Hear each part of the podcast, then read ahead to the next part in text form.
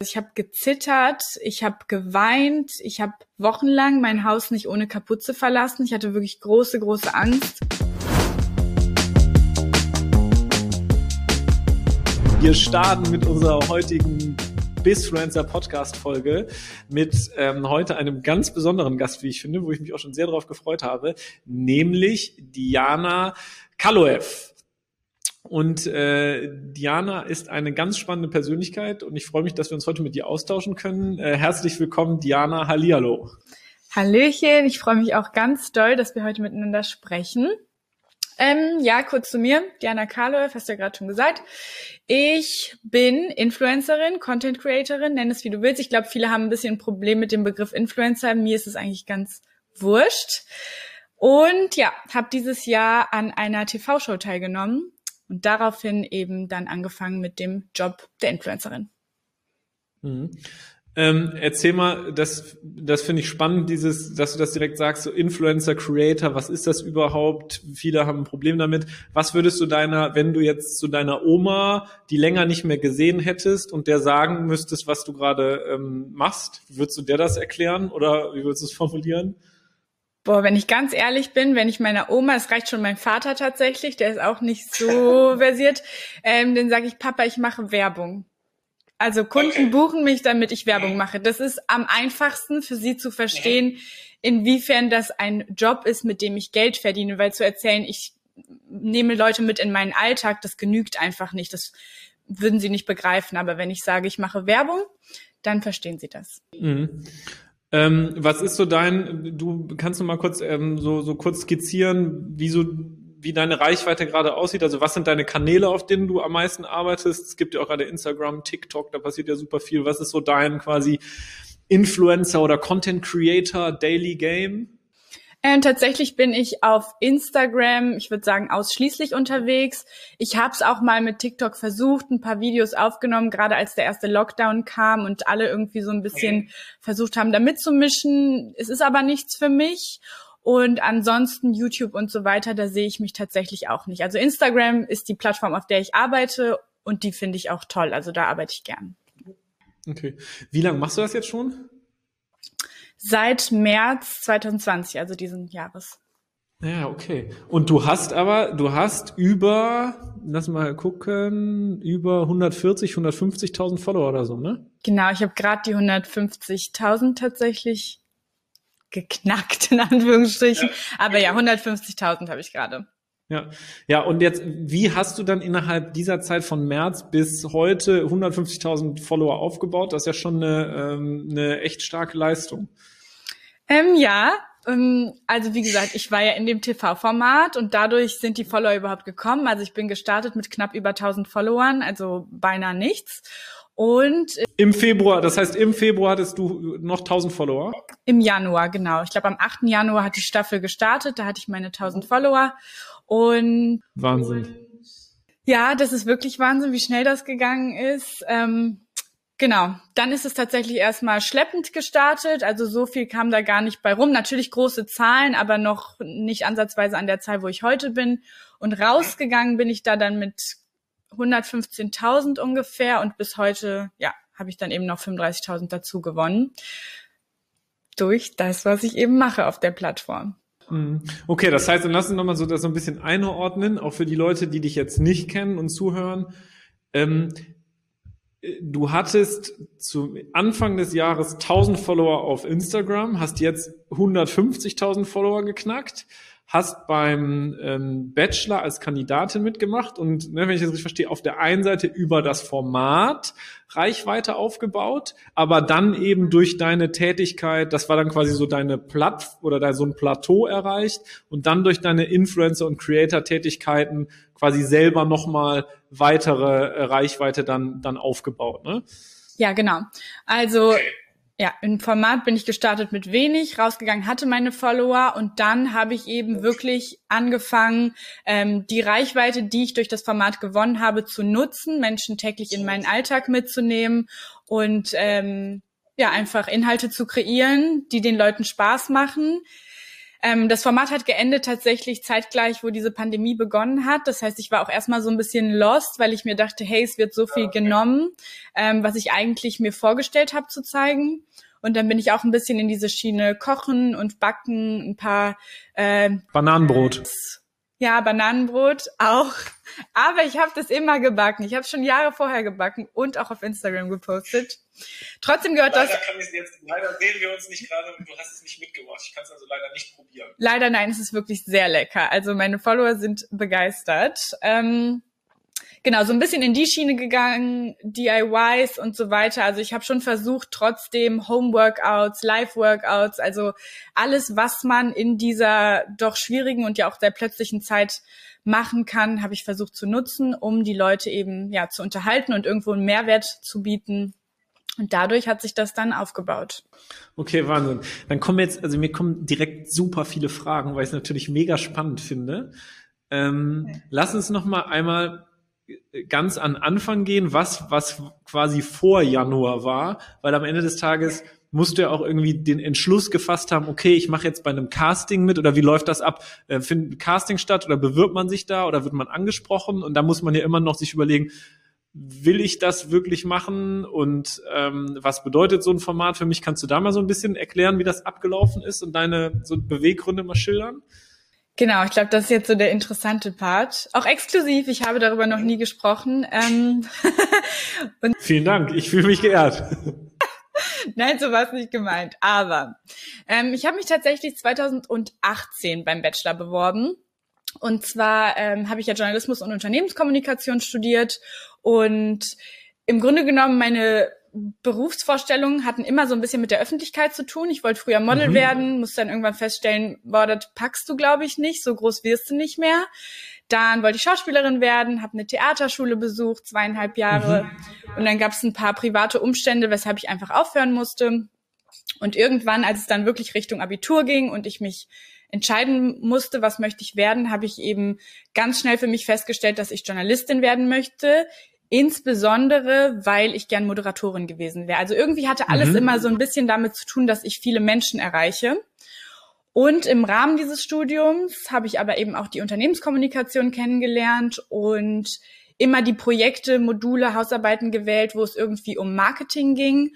Und Social Media Marketing generell fand ich super interessant, aber auch Influencer Marketing im Spezifischen. Und ich glaube, meine Praxisarbeit war so ein bisschen der Knackpunkt, wo ich mich äh, wirklich sehr intensiv mit dem Thema auseinandergesetzt habe, da selbst ein Konzept so ein bisschen fiktiv entwickelt habe für eine Freizeit-Flatrate und ähm, ja, wie man da eben Erfolge erzeugen kann, wenn man mit Influencern arbeitet. Mhm. Und irgendwann für mich eigentlich so den Wunsch entwickelt, selbst Influencerin zu werden. Also, dass ich nicht unbedingt okay. irgendwann hinter der Kamera oder hinter den Projekten stehen möchte, sondern gerne ähm, selbst mit meinem Gesicht und meiner Message und alle Menschen erreichen. Und dann habe ich mir überlegt, in welches Format ich gehen könnte, denn Früher war es, glaube ich, noch einfacher, Influencerin zu werden. Also da gab es einfach noch nicht so viele und ja. das Ganze war noch ziemlich neu und ja, die Möglichkeiten waren einfach anders. Und heute, glaube ich, ist das der Traum von vielen und es gibt super viele und auch die Plattform hat sich verändert, der Algorithmus und alles. Also du hast einfach nicht mehr so die Chance wie früher über irgendwelche ja. Hashtags und Verlinkungen und so weiter groß zu werden. Und auch das, weil ich ja dieses fachliche Know-how durch mein Studium hatte, war mir eben bewusst. Und dann dachte ich, hey, wie wär's, wenn du an einem TV-Format teilnimmst? Also Geil. die, Teil ja, die Teilnahme war tatsächlich in erster Linie ähm, beruflicher Herkunft. Geil. Ich feiere das mega. Ich finde das, ich finde das richtig, ich finde das richtig geil. Ja, ja. Business-Entscheidung. Ähm, da stehe ich auch total zu. Ich habe nie was anderes behauptet. Und es gab auch oft die Frage, warum ähm, also innerhalb dieses Castings und so weiter, warum man an dem Format teilnehmen möchte. Und die anderen haben da von der großen Liebe erzählt und und du so, ich will die Reichweite. So konkret habe ich es nicht ausgesprochen, aber ich habe ja. tatsächlich ähm, nie ein Geheimnis daraus gemacht, dass ich die Reichweite mitnehmen möchte. Genau, dann habe ich mich 2018 beworben. Ich hatte zwei Mädels, zwei Freundinnen, die aus der Branche kommen, aber hinter den Kulissen, also für Produktionsfirmen arbeiten. Mhm. Und wir haben dann ein super professionelles, wirklich über fünf Minuten langes Video zusammen erstellt, echt viel Arbeit reingesteckt. Es war total lustig. Könnte ich niemals jemandem zeigen, aber ich wusste, dass es nicht für die Öffentlichkeit ist. Ey, das möchte ich, das möchte ich hier, das möchte ich hier haben. Wie, wie kommen wir an das Video? Können wir, können wir das hier einschneiden? Es ist, es ist schrecklich. Es ist wirklich, also das war echt, gib alles, damit du genommen wirst. Das, Okay. war, äh, also, äh, nee. Aber das wurde auch nie gesehen. Ich habe das abgeschickt, da waren die Fristen längst vorbei, aber es gibt keine offiziellen Termine. Und damit war das im Grunde genommen für mich abgehakt. Ne? Also das war so ein bisschen eine ähm, spontane, intuitive Entscheidung, würde ich behaupten, aber jetzt nichts, wo ich mir dachte, ich muss dahin und ich muss das machen. Ich hatte ja sonst meinen anderen beruflichen Weg, ne, im Rahmen dieses Journalismusstudiums hätte ich auch was Schönes gefunden. Aber 2019 kamen sie selbst auf mich zu. Da haben sie die Bewerbung gefunden und wollten unbedingt, dass ich mich nochmal melde und nochmal ein Video abschicke. Ich denke, um zu sehen, ob ich immer noch die kleine, süße Brünette mit dem Bob bin. Und ich hatte aber keine Zeit. Ich hatte gerade das letzte Semester meines Studiums und tatsächlich sogar ein bisschen gesundheitliche Probleme und so. Und es hat einfach nicht gepasst. Aber scheinbar war das Video so toll. Die Mühe hat sich gelohnt, dass ich trotzdem zum Auswahlverfahren eingeladen wurde. Spätestens da tatsächlich auch gemerkt habe, dass meine ähm, Teilnahme sicher ist. Und ich weiß noch genau, da haben sie nämlich gefragt, warum sollten wir dich nehmen, Diana? Also warum bist du die Richtige? Und ähm, meine Antwort war, weil ich für dieses Format gemacht bin, mit allem drum und dran. Ihr werdet es nicht bereuen, mich zu nehmen. Und in dem Moment habe ich so viel Selbstbewusstsein verspürt und dachte, so ist es auch. Also ganz abgesehen davon, dass ich da jetzt Reichweite gewinne, vielleicht einen tollen Kerl kennenlerne, bin ich einfach für das Format gemacht, weil ich eine Persönlichkeit bin, die es klingt immer super doof, wenn man das von sich selbst behauptet, aber die relativ interessant ist. Also das habe ich zumindest von mir selbst gedacht. Ja, und so ist es dann auch gekommen. Und dann ähm, ja, konnte ich an dem Format teilnehmen. Ich wurde genommen, war eine von den 22 Frauen und hatte auch schon vor der Teilnahme bin ich mir sehr sicher. Es gibt ja so zehn Rollen in so Reality-Formaten und ich wurde direkt in eine reingesteckt, ohne dass man was von mir gesehen hat. Und Welche war das? Ich weiß nicht genau, wie man die Rollen beschreibt, also wer jetzt die Zicke ist, wer die Sentimentale, wer keine Ahnung was, aber meine Rolle war auf jeden Fall polarisierend. Ja, authentisch war ich, sehr ehrlich war ich. Ich könnte dir jetzt nicht die genaue Bezeichnung sagen, aber ich hatte eine Rolle, also ich war wichtig für dieses, diese Show. Ja, Wahnsinn. Lass mich einmal nochmal, ich glaube, was viele ähm, auch noch ähm, so interessiert, wenn man schon mal jemanden ähm, hat, der das durchlebt hat, vielleicht auch die Follower oder jetzt auch deine Follower, die das hören oder auch die Leute, die jetzt gar nicht in dieser Fach- oder Influencer-Szene drin sind, so ein Casting von so einem Format. Ähm, wie läuft das dann ab? Dann wird man alleine, ähm, alleine eingeladen irgendwo hin und spricht bei jemandem vor oder sind da auch noch andere, die man dann sieht? Wie, wie läuft das ab? Ähm, ich muss natürlich immer ein bisschen aufpassen, was ich darüber erzähle, aber ähm, tatsächlich sieht man ein paar andere Frauen auch, also ähm, in dem Raum, wo quasi gewartet wird und dann gibt's verschiedene Steps, die du durchläufst. Also es gibt einmal ein Interview, wo wirklich ähm, Okay. mehrere Menschen vor dir stehen und dir alle Fragen stellen. Also das ist keine ganz so angenehme Situation, würde ich sagen. Mhm. Und weil man ja auch genommen werden möchte, weiß man dann nicht so recht, was man sagen soll. Also ich finde, man kann sich auch nicht gut darauf vorbereiten. Ich glaube, man muss da wirklich einfach ähm, ehrlich, was heißt ehrlich, aber authentisch reingehen. Dann äh, muss man tatsächlich mehrere Outfits auch anprobieren, so Nächte der Rosen, ein bisschen Bikini. Und Ah, okay. Also tatsächlich mit Klamotten äh, äh, casten die das auch schon richtig. Und auch, es wird auch alles aufgenommen. Also da wird, glaube ich, schon von Anfang an auch darauf geschaut, ob das, ähm, ja, ob du was taugst für ein TV-Format, ne? Ja, am Ende ist es ja auch, ne, am Ende geht es ja auch darum, ein unterhaltsames TV-Format zu casten, zu besetzen und die Leute halt ähm, ja passend zusammenzustellen. Tanzen muss man auch, also da ist echt alles abgedeckt, alles Mögliche mit drin und wie gesagt, auch nicht unbedingt alles angenehm, ne? Also als es zum Tanzen Ja. ging, da war ich auch, oh mein Gott, einfach die Augen zu und alles geben. Okay, verstanden. Okay, aber dann, okay, mega. Das heißt, wir haben, wir sind jetzt quasi dann in der Zeitphase, okay, Casting abgeschlossen, dann dauert es ein bisschen Zeit, dann, ähm, dann kommt irgendwann die Zusage, okay, du bist im Cast, du bist dabei, wir machen, wir fangen dann und dann an zu drehen. Ähm, wann habt ihr dann gedreht? Wahrscheinlich äh, Ähm, Ende des Ende 2019 war das. Genau, Ende 2019 wurde gedreht. Wie war's denn da? Hast du da deinen Instagram-Kanal? Da hast du nix auf, auf, auf Insta ähm, großartig gemacht oder darf man ja wahrscheinlich auch nicht, oder? Du hast kein Handy vor Ort, also du hast, du besitzt ja. es nicht und du kriegst es auch nicht eine Sekunde, um irgendwas abzuchecken oder so. Echt? Du hast gar nichts. Also wirklich gar nichts. Du hast kein Handy, du hast keine Bücher, du hast, du darfst nicht mal Musik mitnehmen, du hast keinen Kontakt zu Freunden und Familie. Natürlich wird es von Zeit zu Zeit immer mal gegeben, dann darf man kurz anrufen, aber auch das ist kein freier Anruf, das ist alles sehr ähm, überwacht, sage ich mal. Also du bist ähm, völlig auf dich allein gestellt und wirst komplett aus deinem Alltag ähm, mhm. nicht gerissen, aber du hast einfach nichts mehr damit zu tun. Boah. Wie lang, wie lang ähm, ist Produktion oder wie lang war die äh, ist Dreh der, der so einer Staffel dann? Darauf an, wie lang du da bist.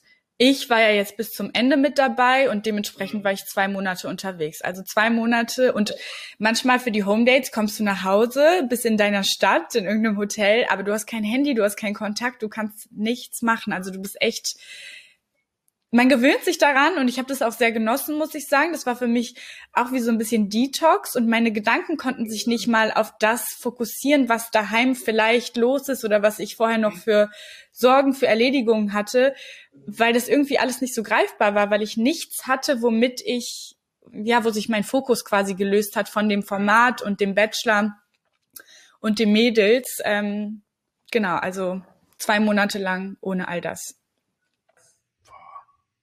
ne, auch eine bestimmt sehr intensive persönliche Erfahrung, ne? Ja, absolut, total. Man lernt sich selbst auch noch mal in ähm, ganz neuen Situationen, aber auch in bereits bekannten Situationen irgendwie neu kennen und ähm, hat natürlich auch viel Zeit zum Reflektieren und um darüber nachzudenken, wie das und das gelaufen ist, wie man das und das vielleicht anders handhaben könnte. Ähm, wird auch schnell emotional. Also an sich, ich bin schon ein emotionaler Mensch, aber zu Tränen und so neige ich nicht so schnell. Aber in so einem Format verändert sich das. Also da, ähm, ja, ist eine sehr außergewöhnliche Erfahrung. Was hast du da über dich, dich gelernt? Was war so dein, wenn du drüber sprechen möchtest, was war das ähm, Key Takeaway oder was hast du persönlich gelernt über dich? Das werde ich oft gefragt oder wurde ich auch am Anfang oft gefragt und ich kann es gar nicht so ähm, konkret sagen, was ich gelernt habe, aber ich weiß, dass ich danach ähm, ich will nicht sagen, mich verändert habe. Ich bin schon die Diana geblieben, die ich immer war, aber dass einfach ein paar Sachen in meinem Kopf sich umgedreht haben. Ich würde auch behaupten, dass ich mhm. empathischer geworden bin, dass ich ähm, ich weiß nicht, ich kann es nicht, kann es bis heute nicht richtig zusammenfassen, was das konkret ist, aber ich weiß, dass es was mit mir gemacht hat. Ja, kann ich mir vorstellen. Okay, aber dann, dann habe ich verstanden, so ihr habt produziert, dann hat es sich ja bei dir tatsächlich auch so entwickelt, obwohl du jetzt gar nicht mit der Absicht da angetreten bist, den äh, Mann deines Lebens zu finden, mit dem du auch irgendwann goldene Hochzeit feierst.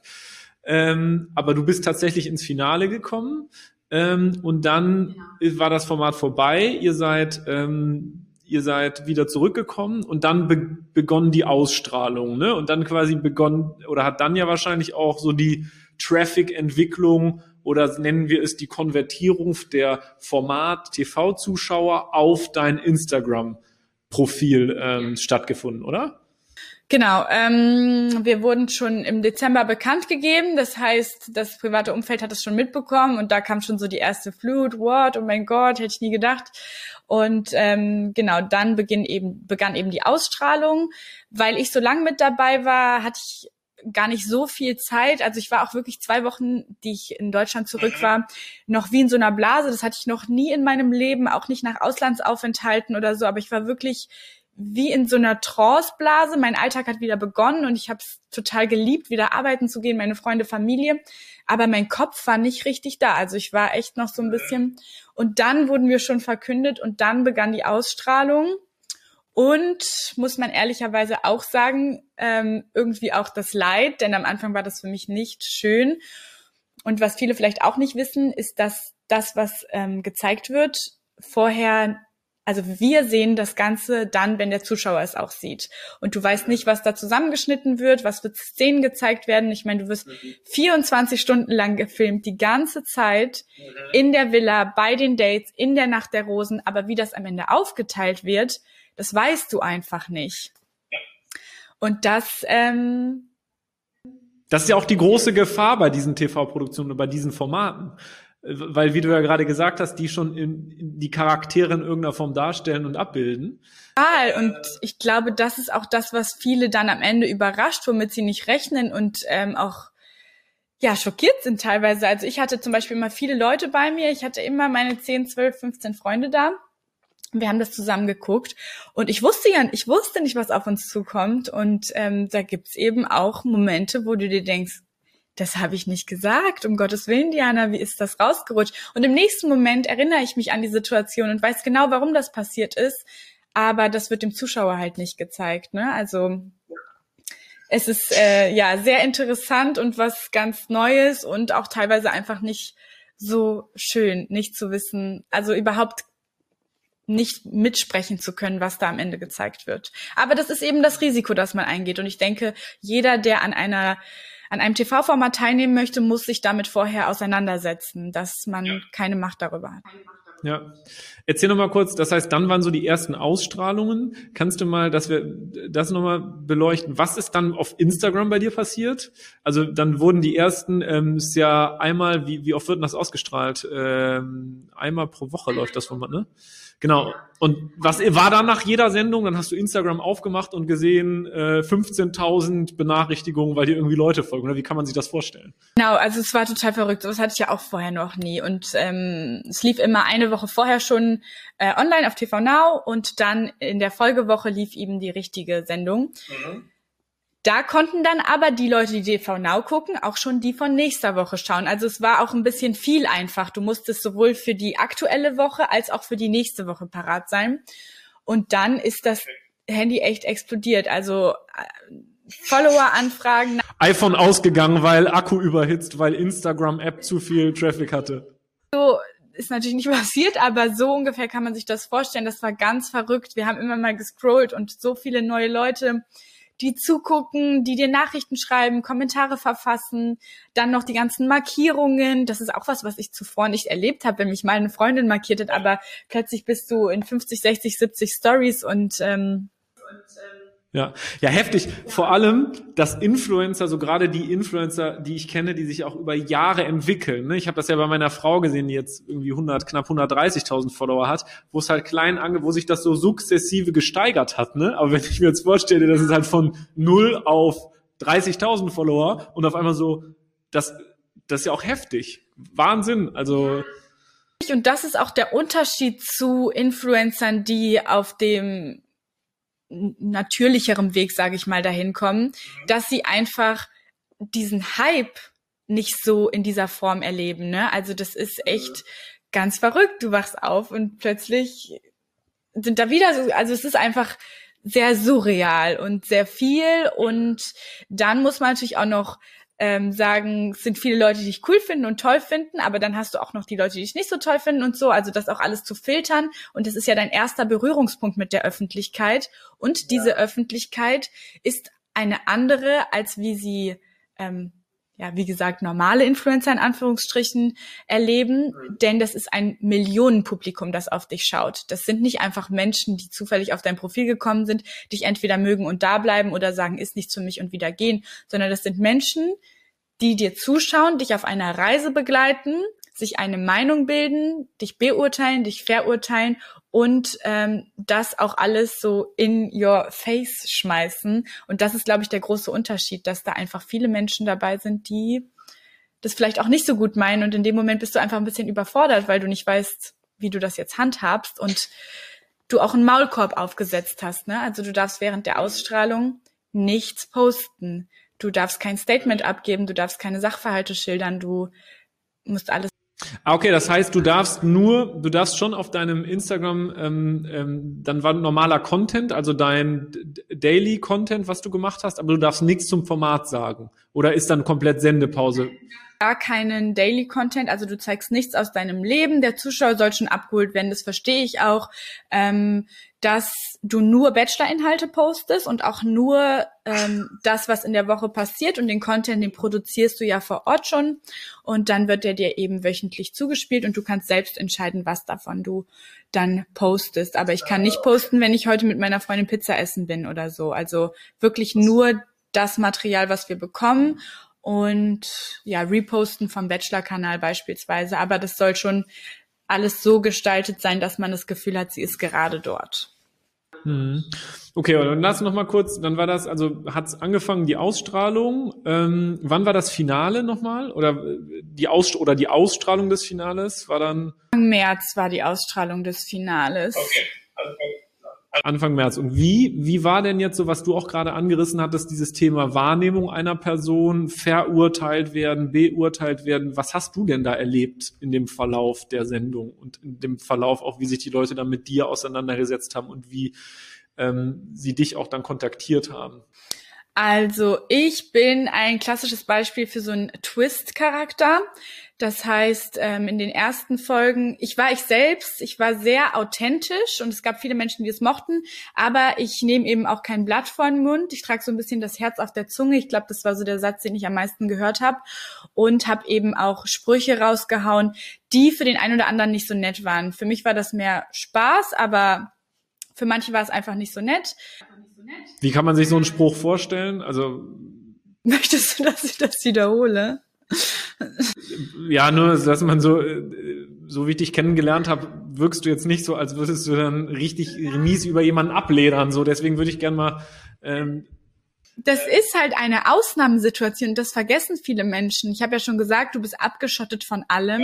Du bist in einer Villa mit all diesen Frauen, die meiner Meinung nach wirklich teilweise komisch waren. Ne? Also es waren ganz skurrile. Ich bin runtergekommen morgens und habe Guten Morgen in die Runde gesagt und niemand hat mit mir geredet. Und sie haben mit dem Finger auf mich gezeigt, wenn einmal ein Song lief und ich getanzt habe, dann war ich so die, keine Ahnung was. Also es war sehr böse, was da teilweise ablief. Und ähm, irgendwann hat sich das Ganze hochgeschaukelt und dann, das war so eine, das ist so eine Redewendung aus dem Freundeskreis gewesen Jetzt bin ich gespannt. Ich traue mich kaum, das auszusprechen. Wenn irgendjemand uns blöd kommt, dann sagen wir, ach, soll die reden, die sieht aus wie mein DKC. Und sowas habe ich in dem sowas habe ich in dem Format halt auch gesagt, weil ich einfach nicht jede Sekunde darüber nachgedacht habe, was ich jetzt sage. Aber die Leute. Da sitzen natürlich die Jungs in der Postproduktion und dann von der Redaktion und dann sagt die sowas und alle machen so eine Champagnerflasche auf, weil sie sich denken, geil, jetzt können wir das 20 Mal irgendwie Wirklich? reinschneiden. Sie hat, und dann hat sie auch noch was total Besonderes gesagt, sieht aus wie mein DKC, kann ich mir genau vorstellen. Und dann lief das da wahrscheinlich in den Ausstrahlungen rauf und runter. In den Ausstrahlungen für Social Media haben sie es verwendet, die haben da einzelne Clips noch draus gemacht. Es war wirklich nicht lustig. Also die haben es komplett zelebriert. Und ich fand das auch lustig, bis ich Instagram geöffnet habe und gesehen habe, dass Menschen mich am liebsten gesteinigt hätten für diese Aussage. Also es war echt krass und es wurde auch viel geschnitten. Ich habe einmal in einem Satz fünfmal das Wort Alter benutzt und ich möchte nicht leugnen, dass das zu meinem Wortschatz gehört. Natürlich benutze ich das manchmal, aber nicht fünfmal hintereinander. Aber ich wurde da so in Rage gezeigt. Und die anderen haben sich halt zurückgehalten. Also ich würde wirklich sagen, 90 Prozent dieser Frauen waren sehr ähm, durchdacht. Also die haben, waren sehr, die haben sich einfach vorher überlegt, wie sie das Ding wuppen. Und ich habe das nicht getan. Ich bin da sehr spontan reingegangen und war einfach ich selbst. Und zu mir selbst gehört eben auch mal einen Spruch rauszuhauen und meine Meinung zu sprechen und nicht immer das zu sagen, was mein Gegenüber oder der Zuschauer hören möchte. Zudem habe ich auch das Format, also TV, zudem habe ich TV auch einfach verstanden. Es gab auch Situationen, in denen ähm, dann oben im Interview gefragt wurde, und wie findest du, dass die jetzt das und das gemacht hat? Und wir haben vorher schon mit den Mädels drüber gesprochen und alle meinten, hm, ja, jeder wie er mag, ist doch okay. Ich würde es vielleicht nicht so machen. Aber ich habe das nicht gesagt. Ich bin hochgegangen und meinte, finde ich beschissen. Keine Ahnung, wie man auf die Idee kommt, sowas zu machen. Ich finde das peinlich und keine Ahnung was. Also ich habe immer gesprochen, was ich denke und das war der Unterschied zu den anderen Mädels. Okay, und dann sag noch mal kurz, jetzt habe ich, ich kann das, also total gut jetzt auch so, wie, wie man dich jetzt sprechen und reden hört, ähm, ja, so ein bisschen einordnen. Und ich glaube, jeder, der sich das anguckt und auch zuhört, kann das so ein bisschen äh, einordnen. Was mich dann jetzt mal interessieren würde, was ist dir denn dann auch auf Instagram an Kommentaren, Nachrichten entgegengeschlagen oder wie was ist dir da entgegengeschlagen und wie hast du das wahrgenommen? Also, ähm, es, ah, wie soll ich das jetzt sagen? wie gesagt, die ersten Wochen war halt schwierig und Nachrichten, das, das war ganz unterschiedlich. Es waren Nachrichten, die einfach einen Plump versucht haben, fertig zu machen oder anzugreifen und was ich auch, womit ich ein großes Problem habe, ist Ungerechtigkeit und das habe ich einfach oft verspürt, weil es nicht die Realität war, was da ausgestrahlt wurde. Ich wurde gezeigt, die andere Seite nicht. Und dann war ich immer ähm, die Eifersüchtige. Ich wurde super oft als ekelhafter Charakter bezeichnet, ähm, als die Lester Queen, auch die Presse in Anführungsstrichen. Für mich sind das keine Medien, aber ich nenne es jetzt einfach mal so, damit die Leute wissen, was ich meine. Ähm, Promiflash und Co. haben auch immer ähm, ja über Diana als Lester Queen gesprochen. Und ich habe so Sachen einfach nicht so empfunden. Ich habe ja nicht gelästert. Ich habe ja vor einer Kamera, was alle Menschen sehen können, gesagt, was ich denke. So. Und dann irgendwann hat es begonnen, dass große Influencer unter anderem mhm. ein sehr großes Profil, fast eine Million Follower, angefangen hat, gegen mich zu hetzen und eben auch mit kotzenden okay. Emojis und Diana ist so ein ekelhafter Charakter, ba, ba, ba, wie kann man so sein und sowas. Und dann kamen auch Morddrohungen und auch Mädels, die ähm, mir, also ich glaube, die schlimmste Nachricht war wirklich, ich weiß den Wortlaut nicht mehr, aber äh, dass sie auch in Köln wohnt und dass ich aufpassen soll, wenn ich auf die Straße gehe. Sie poliert mir die Fresse und Leute, die mir geschrieben haben, dass sie mich in Stücke zerreißen und dass ich keine Ahnung sterben soll und sowas. Also es waren wirklich schlimme Sachen, die in absolut keiner Relation zu dem gesprochenen Wort von mir standen. Ähm, Genau, und das ist aber tatsächlich, also es war alles schon teilweise schlimm und es hat mich mitgenommen, aber nach diesem negativen Push und im Grunde genommen hat sie Menschen dazu verleitet, einen Shitstorm, also sie hat einen Shitstorm auf mich losgetreten. Und das war ähm, ja so das Schlimmste eigentlich, was passiert ist.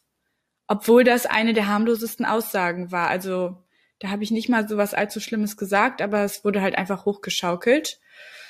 Ja, und sowas landet dann in deinem Postfach. Und wie gesagt, das ist der erste Berührungspunkt mit der Öffentlichkeit. Ich verstehe, wenn man äh, so schon das zweite, dritte, vierte Mal in einem Format ist oder vielleicht auch Schauspieler oder sowas und dann sagt man was oder macht man was, was irgendwie von der Öffentlichkeit verspottet wird. Aber wenn du vorher ganz normal gelebt hast und nichts damit zu tun hattest und plötzlich so viele Augen auf dich schauen, so viele Finger auf dich zeigen und so viele Menschen ähm, ja meinen, dich beurteilen zu müssen und verurteilen zu müssen und das eben auch auf übelste Art und Weise, dann ist es einfach neu und egal wie dick dein Fell ist, ich würde behaupten, ich habe ein dickes Fell, das nimmt einen halt mit.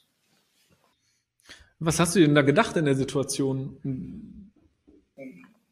Ich habe mich, wie gesagt, ungerecht behandelt gefühlt. Ich ähm, teilweise, wenn ich die Ausstrahlung gesehen habe, dachte ich mir auch, um Gottes Willen. Ich hatte eine einzige Aussage, wo ich mir auch dachte, das war irgendwie nicht cool. Aber ich wusste auch, warum die zustande gekommen ist. Ich wusste, was vorher passiert ist, dass sie total blöd war, eine total blöde Aktion durchgezogen hat. Aber es wurde halt nicht gezeigt. Und wenn dann eben diese Shitstorms kamen, ich habe nicht nachgedacht, sage ich dir ehrlich, Niklas. Ich habe gezittert, ich habe geweint, ich habe wochenlang mein Haus nicht ohne Kapuze verlassen. Ich hatte wirklich große, große Angst.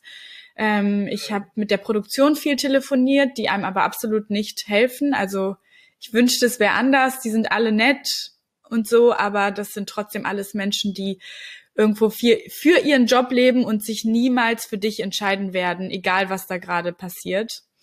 Und ähm, ja, ich habe einfach gedacht, das wird niemals aufhören. Ne? Ich dachte, wenn ich heute noch mal sowas erleben würde, dann wüsste ich, gib dem Ganzen zwei, drei Tage, lass es sieben, lass es drei Wochen sein.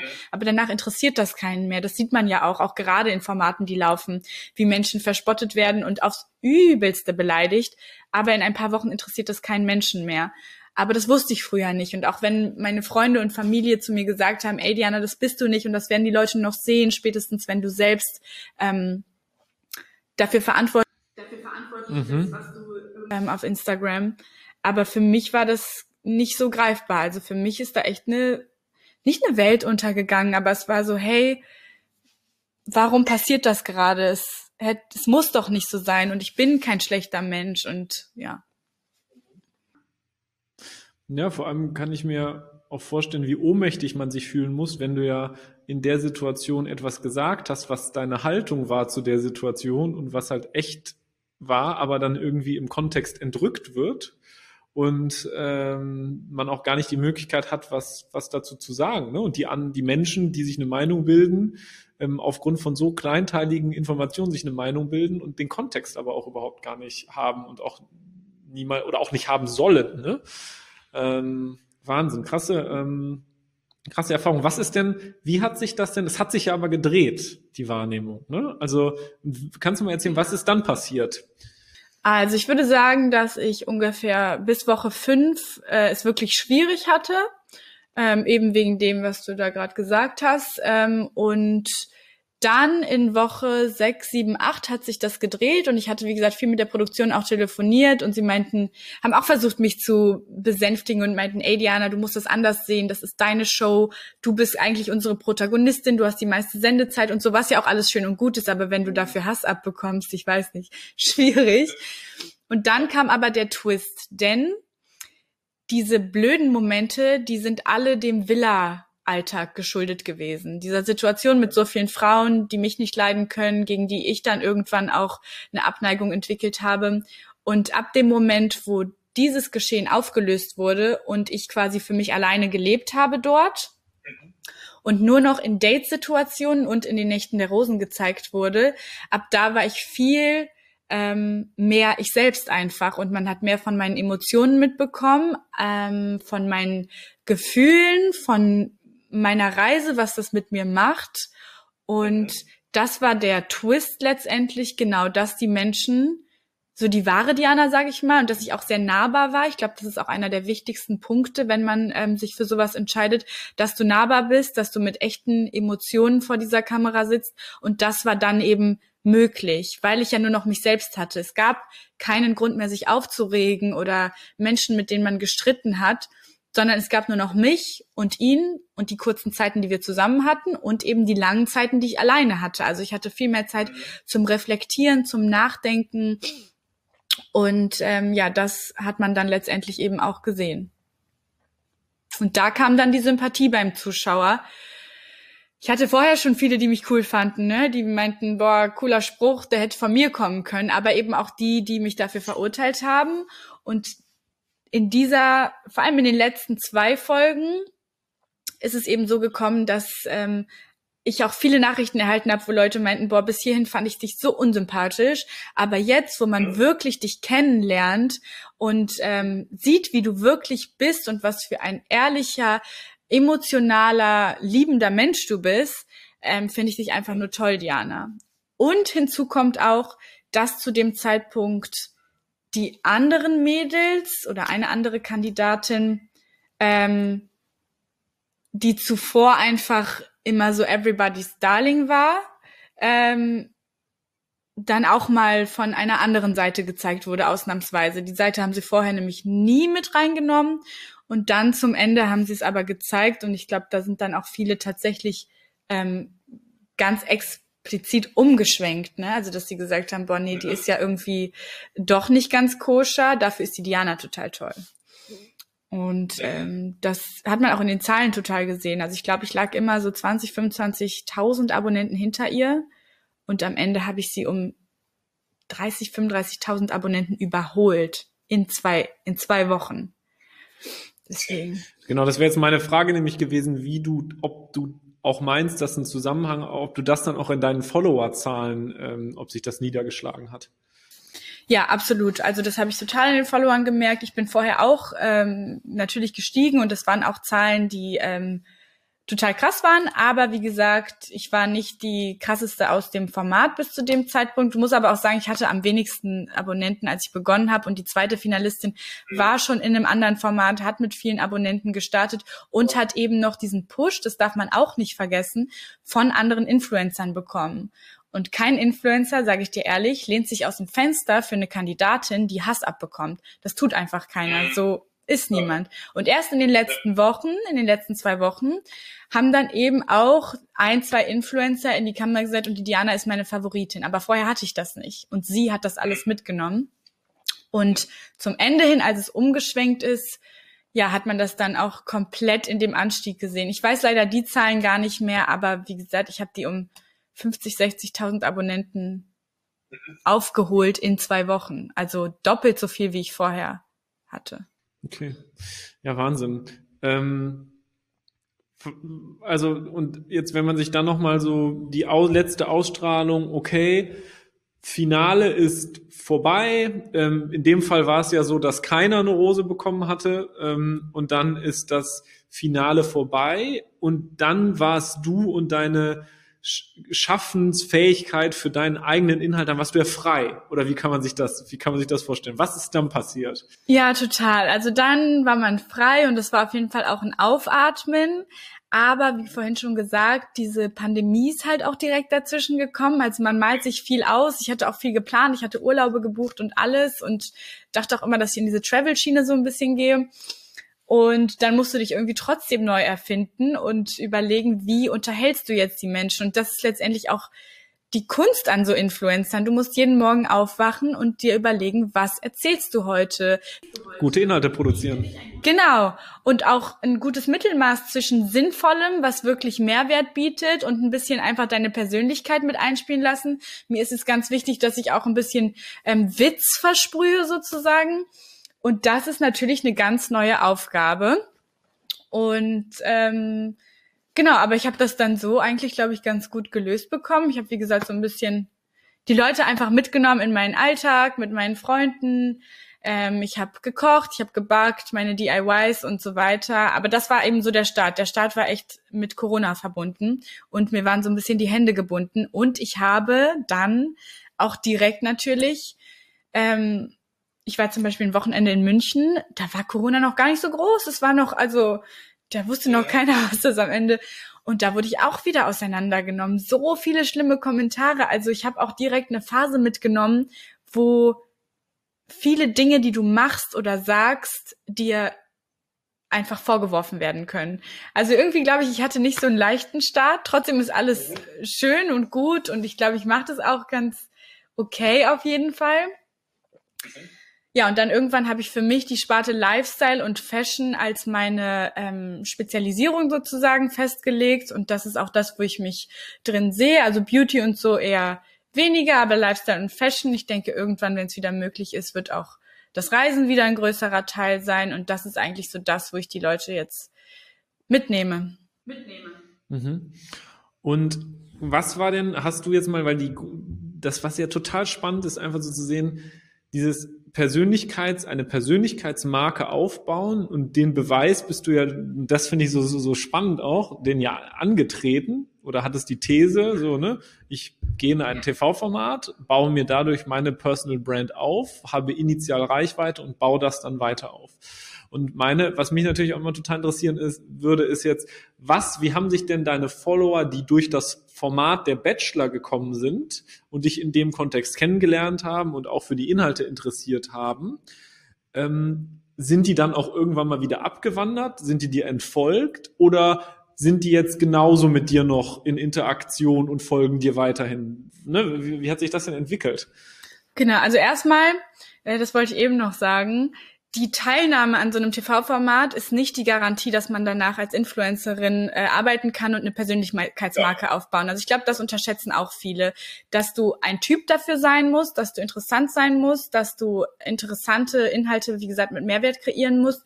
Und dafür ist auch gar nicht jeder gemacht. Und auch, dass sich eine breite Masse sympathisch findet, sich für dich interessiert, dass du nahbar bist, dass du authentisch bist ähm, das schafft nicht jeder. Ne? Also ich will keine Illusion erzeugen, dass Menschen in ein TV-Format gehen und danach ähm, eine Persönlichkeitsmarke aufbauen können. So ist es nicht. Da gehört viel, viel mehr dazu und es kann auch in eine ganz andere Richtung umschlagen. Ich kenne auch Mädels, die da echt drunter gelitten haben, mit Mobbing auf der Arbeit und unter Freunden und so zu tun hatten. Deswegen so ist es nicht. Aber wenn man das eben schafft, eine große Masse zu erreichen und für sich zu gewinnen, wie in meinem Fall, dann ähm, glaube ich, dass die Verbindung zwischen mir und meinen Followern sehr viel intimer ist, als sie vielleicht bei anderen Influencern ist, weil sie mich zwei Monate lang auf meiner Reise, wo, in der es um die Liebe ging, denn das Konzept hat ja funktioniert, egal was ich vorher davon dachte. Letztendlich hat dieses Format seine Aufgabe erfüllt, da sind Gefühle entstanden. Und das ist ein so persönliches Thema und eine so private Reise, dass die Connection einfach, ähm, ja, wie gesagt, sehr intensiv ist. Und ich kenne keine Zahlen, ich weiß nicht, wer geblieben ist und wer gegangen ist, aber ich sehe es grob auch in Nachrichten, die ich vielleicht damals ähm, nicht geschafft habe zu beantworten. Dafür kommt heute jemand, der mich irgendwas fragt. Und dann sehe ich beinahe bei jeder zweiten Nachricht, ungelogen, eine alte Nachricht von der Bachelorzeit. Ähm, das waren wirklich das sind dann Texte, hey Diana, schade, dass du die letzte Rose nicht bekommen hast, ich hätte sie dir so gegönnt, aber mach das Beste draus und so weiter. Also ich glaube, dass die Leute größtenteils auf jeden Fall geblieben sind. Ähm, genau, weil sie mich einfach nach wie vor sympathisch fanden und ich im Endeffekt auf Instagram das verkörpere oder vielleicht sogar noch mehr, als was sie eh schon im TV sympathisch fanden, sagen wir es so. Ja.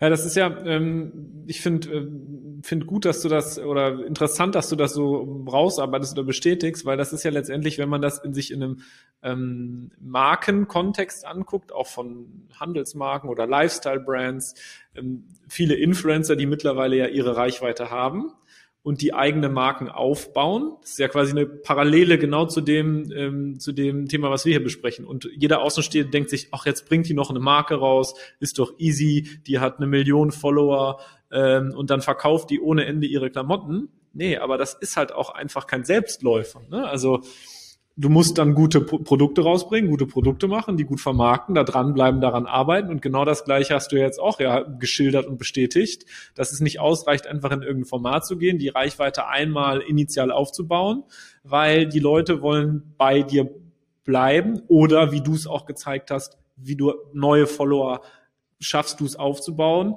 Aber das, dir folgen jetzt ja auch nur Leute, du bist ja in keinem Format mehr gerade. Dir folgen jetzt nur ja Leute, weil sie wirklich dann an dir und deinen Inhalten und deinen Themen interessiert sind. Und wenn es die nicht gäbe, dann würdest du keine Follower ähm, haben. Ja, ganz ja. genau so ist es. Und so ist es eben auch, wenn du ein Label gründest. Genau, das ist auch kein Erfolgsfaktor. Natürlich bist du äh, anderen Gründungsmethoden weit voraus, weil du einfach schon eine Reichweite hast. Aber das bedeutet immer noch nicht, dass jeder jetzt ähm, deine Pullover oder was immer du auf den Markt bringst, auch kaufen und tragen würde. Ne? Ich glaube, ja. Aber das ist doch ein gutes Stichwort, Label gründen. Ähm, was sind denn deine, was sind denn jetzt, ähm, also erstmal vielen Dank, dass du es so offen wirklich, ich finde das ganz toll und beeindruckend, wie reflektiert und offen äh, aus meiner Sicht du darüber sprichst. Und ich glaube, ähm, das ist für viele, also ich persönlich habe viel mit rausgenommen und ich glaube, viele deiner Follower oder Follower insgesamt können da ganz viel von lernen und auch Werbe, Werbetreibende und Leute aus der Marketing-Szene. Deswegen bin ich dir sehr dankbar dafür. Was mich natürlich jetzt noch so interessieren würde, ähm, was sind denn die nächsten, die nächsten Schritte der Personal Brand äh, Diana Kaulev? Was ist so deine, ähm, was sind deine Ziele oder deine, deine Wünsche? Was hast du geplant? Also ich habe natürlich große Pläne, ähm, einige Pläne tatsächlich. Hätte mich jetzt auch gewundert, wenn nicht. ich bin, ähm, ich bin so jemand, ich habe so ganz viele Sachen im Kopf, möchte am liebsten alles umsetzen, weiß auch, dass alles nicht geht, aber tatsächlich steht Labelgründung auch auf meiner Liste. Das ist was, ähm, was auch so ein bisschen mit dem Influencen gekommen ist. Ich will nicht lügen. Also es ist nicht so, dass ich sage, ich wollte schon immer meine eigene Marke haben. Aber jetzt, ich meine, man kriegt auch die Anfrage mit, was die Leute interessiert und so und zu wissen, ich kann ein Produkt auf den Markt bringen, was viele Menschen sich holen und tragen, was womit sie sich vielleicht wohlfühlen, womit ich eine Message transportieren möchte, ist einfach was, wo ich mich sehe und was ich sehr schön fände. Ich bin seit drei Wochen nämlich Gesangsunterricht, das heißt, ich, das ist so eine Leidenschaft, der ich jetzt nachgehe, die schon ganz lang in mir geschlummert ist und vielleicht bringe ich irgendwann mal einen Song raus. Vielleicht gehe ich auch irgendwann unter die Podcaster. Das ist auch was, was ich cool finde. Also ich habe ganz viele Ideen. Ich weiß auch nicht, ob ich, ich würde auch nicht ausschließen, dass ich nochmal an einem TV-Format teilnehme.